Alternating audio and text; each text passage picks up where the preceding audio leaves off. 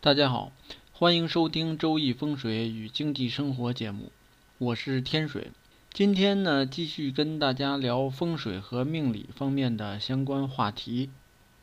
在八字命理分析过程当中呢，经常会听到有一个词叫“财多身弱”，有的人呢理解上面有些误区。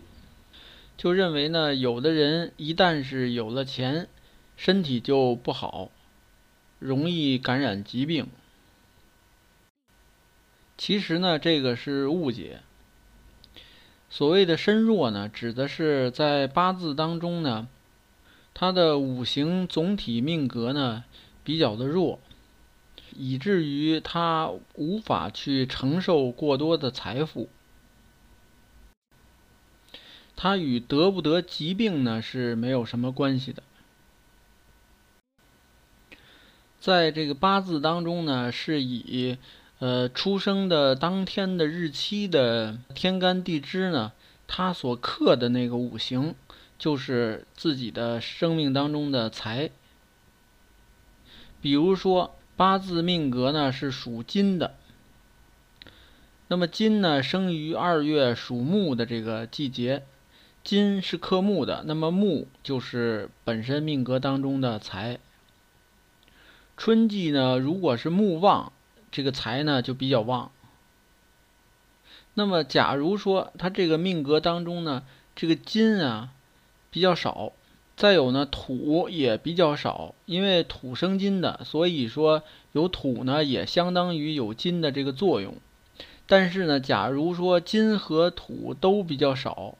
反而呢，这里边水和木很多，那么他这个命格就属于财多身弱。假如他能够遇到，比如说某一个大运，这个大运呢能把自己的身弱的这个命格呢给扶助起来，呃，与此同时呢又能够有财运的到来，这个时候呢就可以能够聚集一些财富。但是呢，这个聚集起来的财富呢，也是少的，而不可能是大财，因为他本身的命格呢决定了。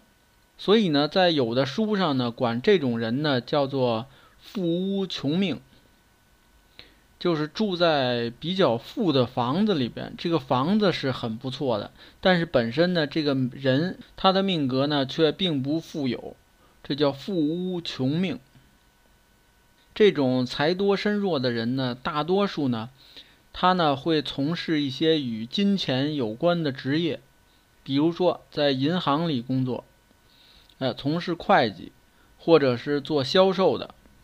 他们呢每天啊手里都会有，呃很多钱来流入流出，经他们的手。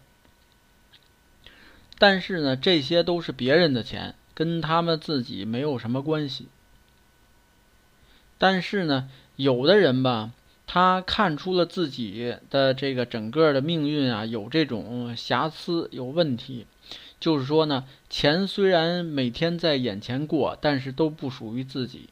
但是呢，有的人呢却非常自信，他就认为呢自己呢总有一天呢能够改变这些命运。甚至呢，有的人敢于铤而走险。就是把这些眼前明明不属于自己的钱，然后拿来用。有的是呢做投资，有的干脆呢就拿来挥霍。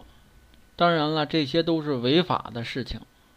还有的人呢想着，哎，我把这些钱呢借用一下，用来去投资，投资完了以后挣到钱，我再把这个亏空给它补上就可以了。但是呢。遇到这种情况啊，往往他投资的这个领域啊，很难持久。一旦这个市场上有些风吹草动啊，他就招架不住，从而呢让自己呀背上了一个很高的债务。更有甚者，直接拿来钱呢去赌博。在命格当中啊，如果有财星，并且呢财星上带阳刃的人，多数呢喜欢赌博。但是这些人呢，在赌博上又无法得到太多的钱财，往往是呢费了半天的劲，好不容易赢了几顿饭的饭钱，那么过不了几天，又把房子给输掉了，得不偿失。所以还是要劝大家呢，做什么事情啊，量力而行。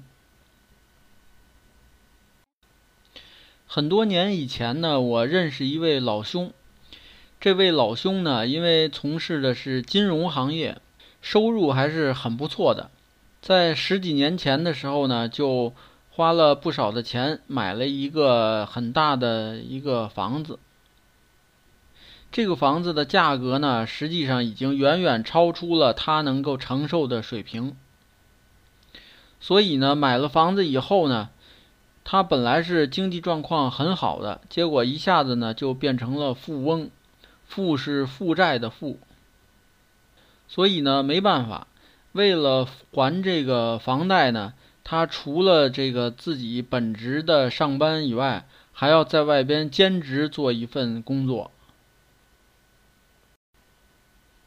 后来呢，他找到我，呃，问起了这个命理上的事情。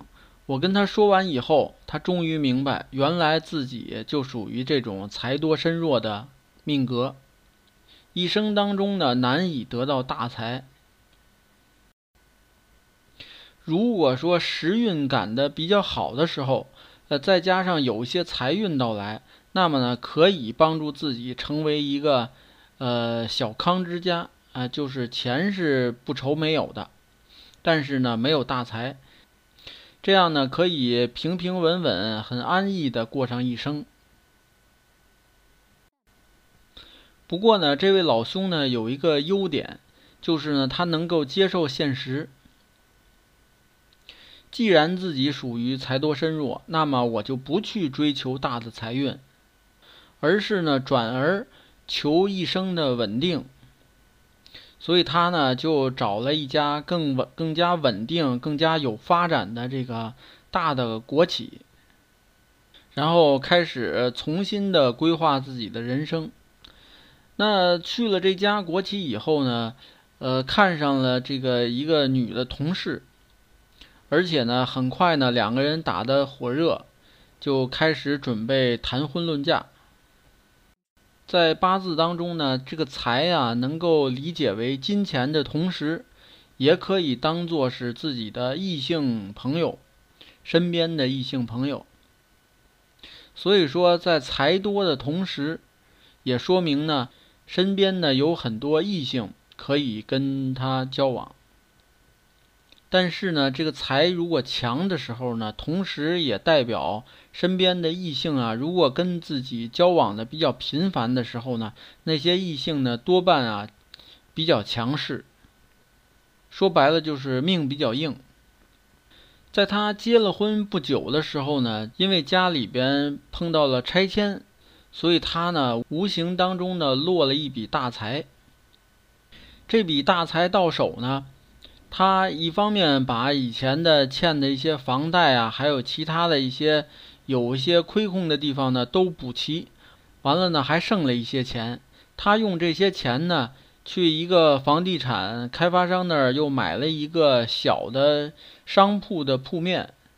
这个小的商铺铺面呢，如果形势好的话，可以按月的去收房租，可以持续的去增长。即便说发展的不好。这个商铺呢，毕竟算是一个不动产投资，即便贬值也贬不到哪里去，就当是存钱了。而这样呢，他手里的闲钱呢也没有太多了，他就按月拿工资就可以，这样呢可以保持一个小康之家的水平。后来呢，他还跟我咨询说，有没有什么更好的办法呢，能让自己呢规避这种财多身弱的这种不利形势。当时呢，我也没有想出太好的办法，答应他呢，帮他想一想。后来呢，我权衡了一下，觉得呢，有一个办法他可以采用，就是呢，他将全家的收入呢交给家里边的女主人来掌管，他呢尽量少去过问，这样呢就可以躲避开他这个财多身弱的问题。然后他呢，确实按我说的去做了，好几年过去了。他们一直过得都非常安稳。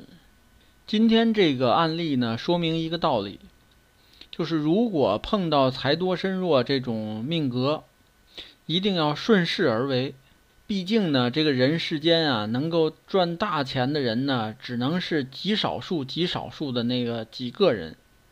大多数人呢，都是普普通通的老百姓。我们追求呢，就是安稳、平安。所以呢，以平和的心态去看待金钱和财富，就是最正确的心态。那么好，今天的案例分享呢，就讲到这里。有兴趣的朋友呢，还可以关注微信公众号“北京易经风水起名”的简拼。好，谢谢大家。